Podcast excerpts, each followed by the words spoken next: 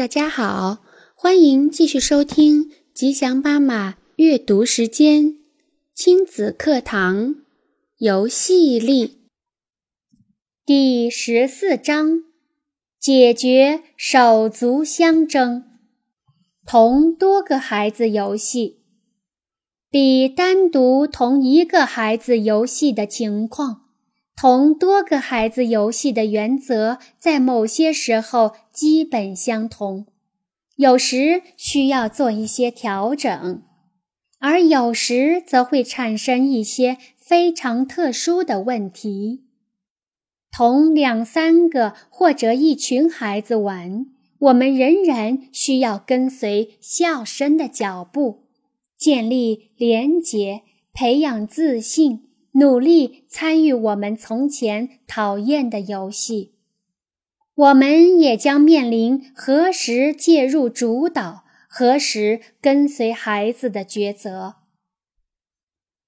当一个孩子被另一个孩子欺负，或者受到群体排挤时，我们必须介入。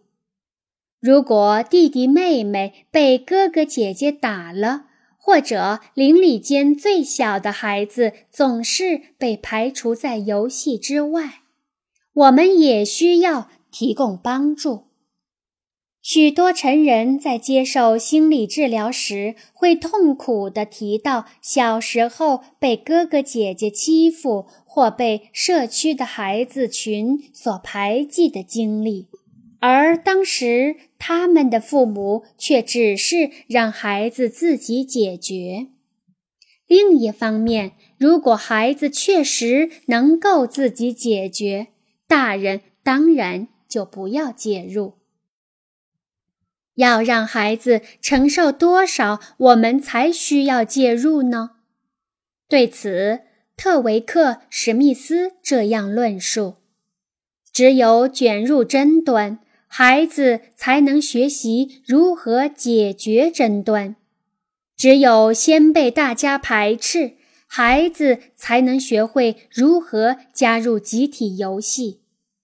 只有当玩伴中有意见不同者，甚至有恃强凌弱者时，孩子才能拓宽人际交往的策略。只有在游戏中遭到拒绝。孩子才能学会如何让自己更有说服力。成人如果过早干预，这些学习的机会就丧失了。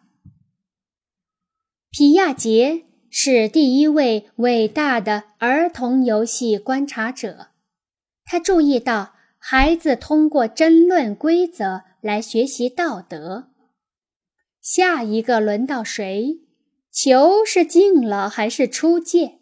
谁可以被允许？这些冲突都是孩子所需要的。我们经常下意识地插手解决纷争、说明规则，因为我们无法忍受冲突。然而，冲突有时就是游戏的核心。童年游戏帮助孩子获得的主要成就之一。就是学习如何有效地处理冲突。他们必须先有一些冲突的经验，之后才能摸索出处理问题的方法。当然，被严重欺负的人也学不会如何解决冲突。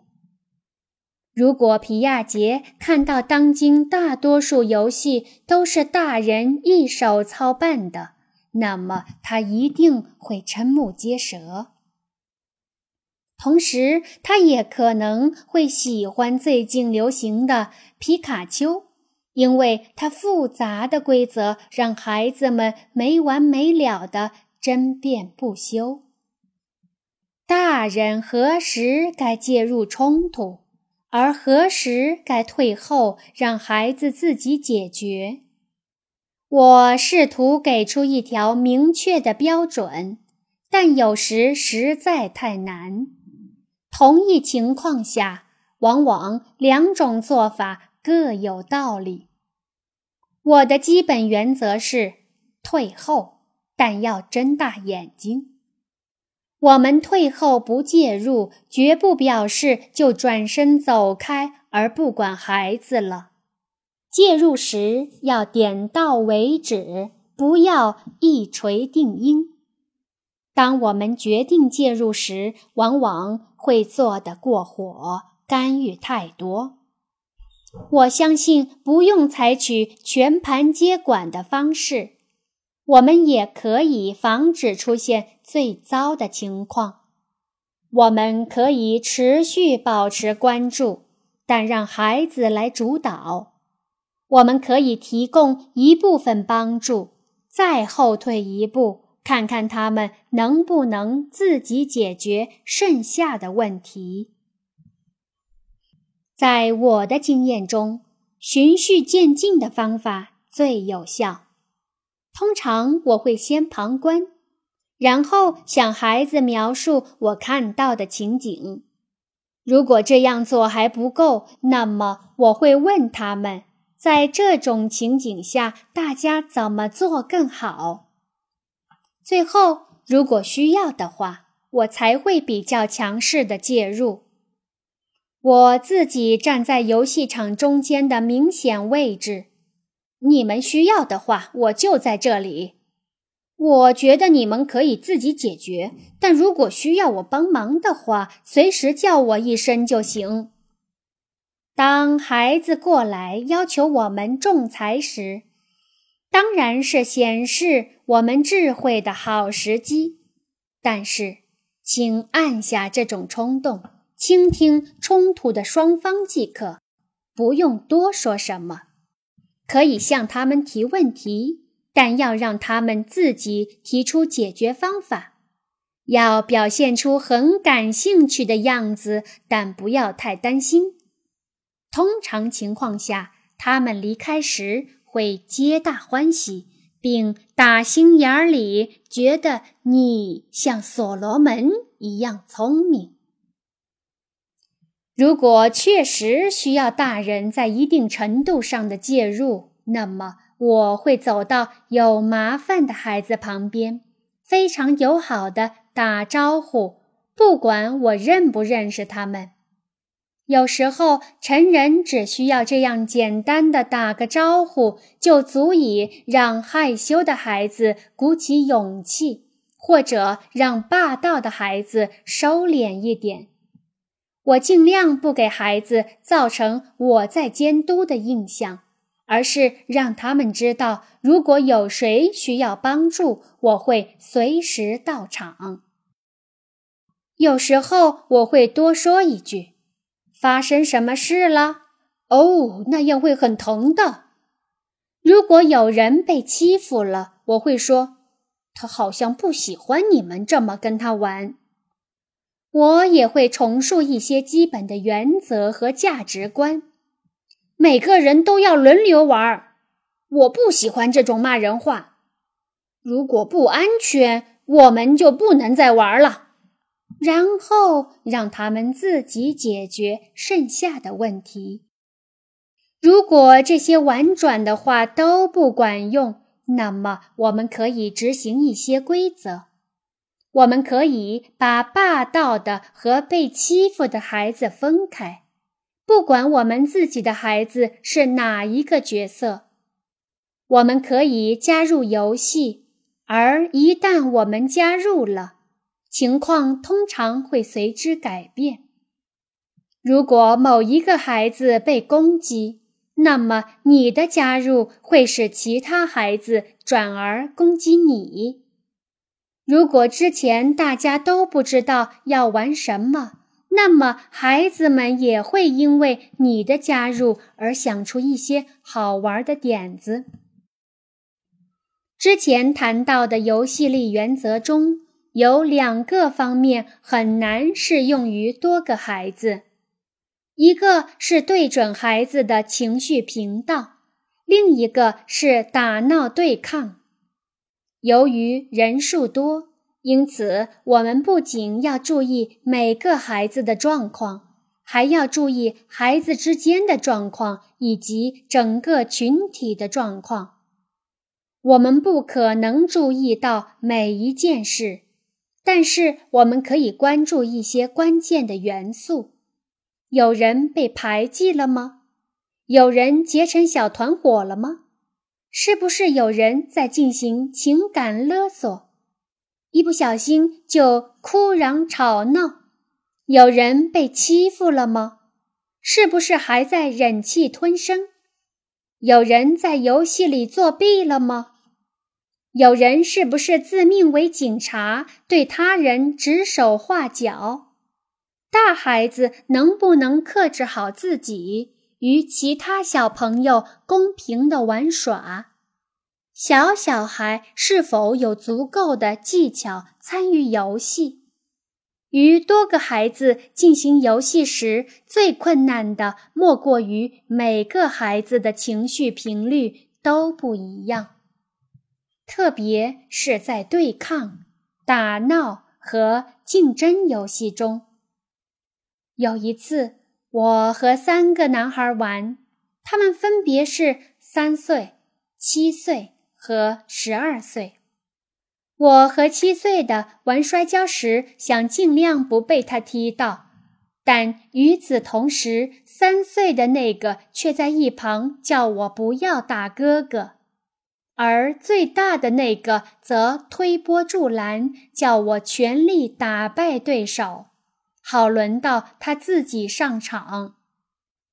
另一种类似的情况是在竞争游戏中，一个孩子需要使出全力，而另一个则需要谦让，或者有的孩子还不具有一起玩的能力，但却吵着要参与。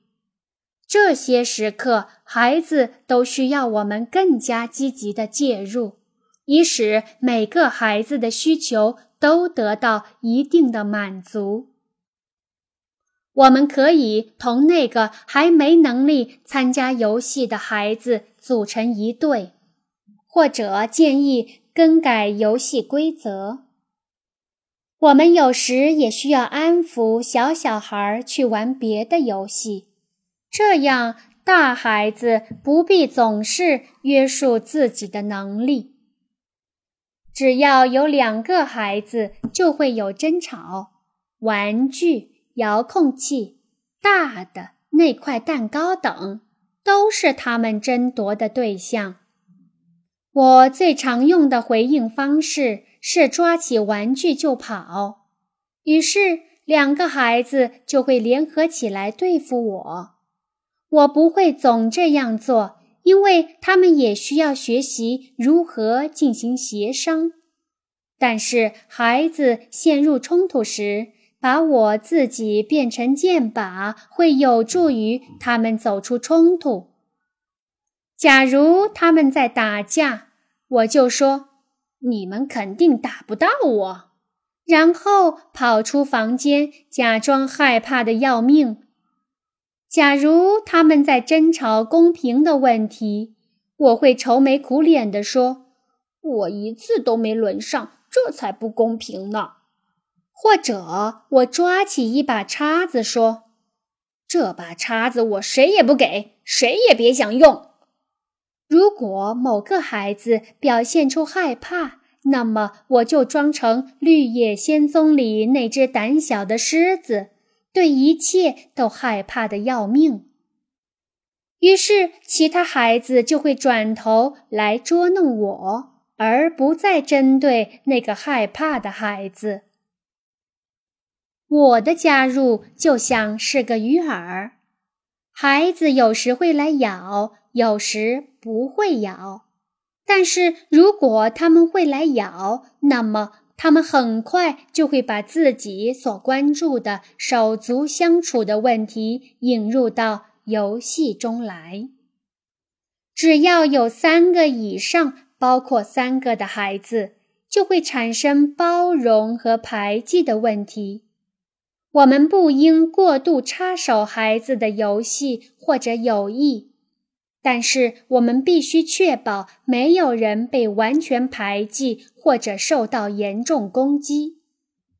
我的朋友蒂娜在棒球场上会对中等体型的孩子说：“他会帮助他们不被大孩子赶走，但他们也必须要包容比他们更小的孩子。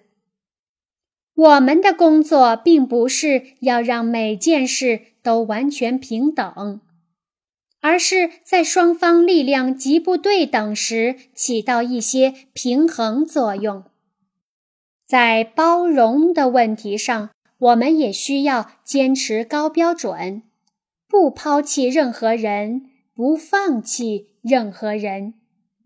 一方面，我们知道孩子之间的排挤其实很正常；而另一方面，我们也要为他们指引努力的方向。最好的游戏是对所有人都敞开大门的，并且在不同年龄、不同族群、不同性别以及不同阶层的人之间架起桥梁。心理学家拉姆西提到，当孩子投入真正的游戏、开放的、自发的、没有剧本的游戏之中，他们是在创造一个既属于自己又包容他人的世界。我们成人的工作是要帮助孩子获得包容的胸襟。他解释了为什么具有普遍性和包容性的游戏是最好的，而基于电视节目或电子游戏的游戏则不具有太多包容性。他讲了一个故事：他领养了两个孩子，六岁的丹尼和三岁的安迪。安迪刚刚来到新家两天时，丹尼想和安迪玩金刚战士，可是玩不起来，因为安迪从没看过电视。但一个小时后，他们两个一起在浴缸中玩起了吹泡泡，两人不亦乐乎。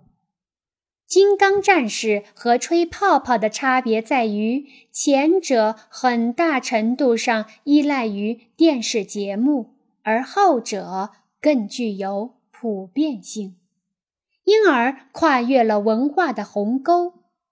前者把不同的孩子分开，而后者把孩子之间的距离拉近。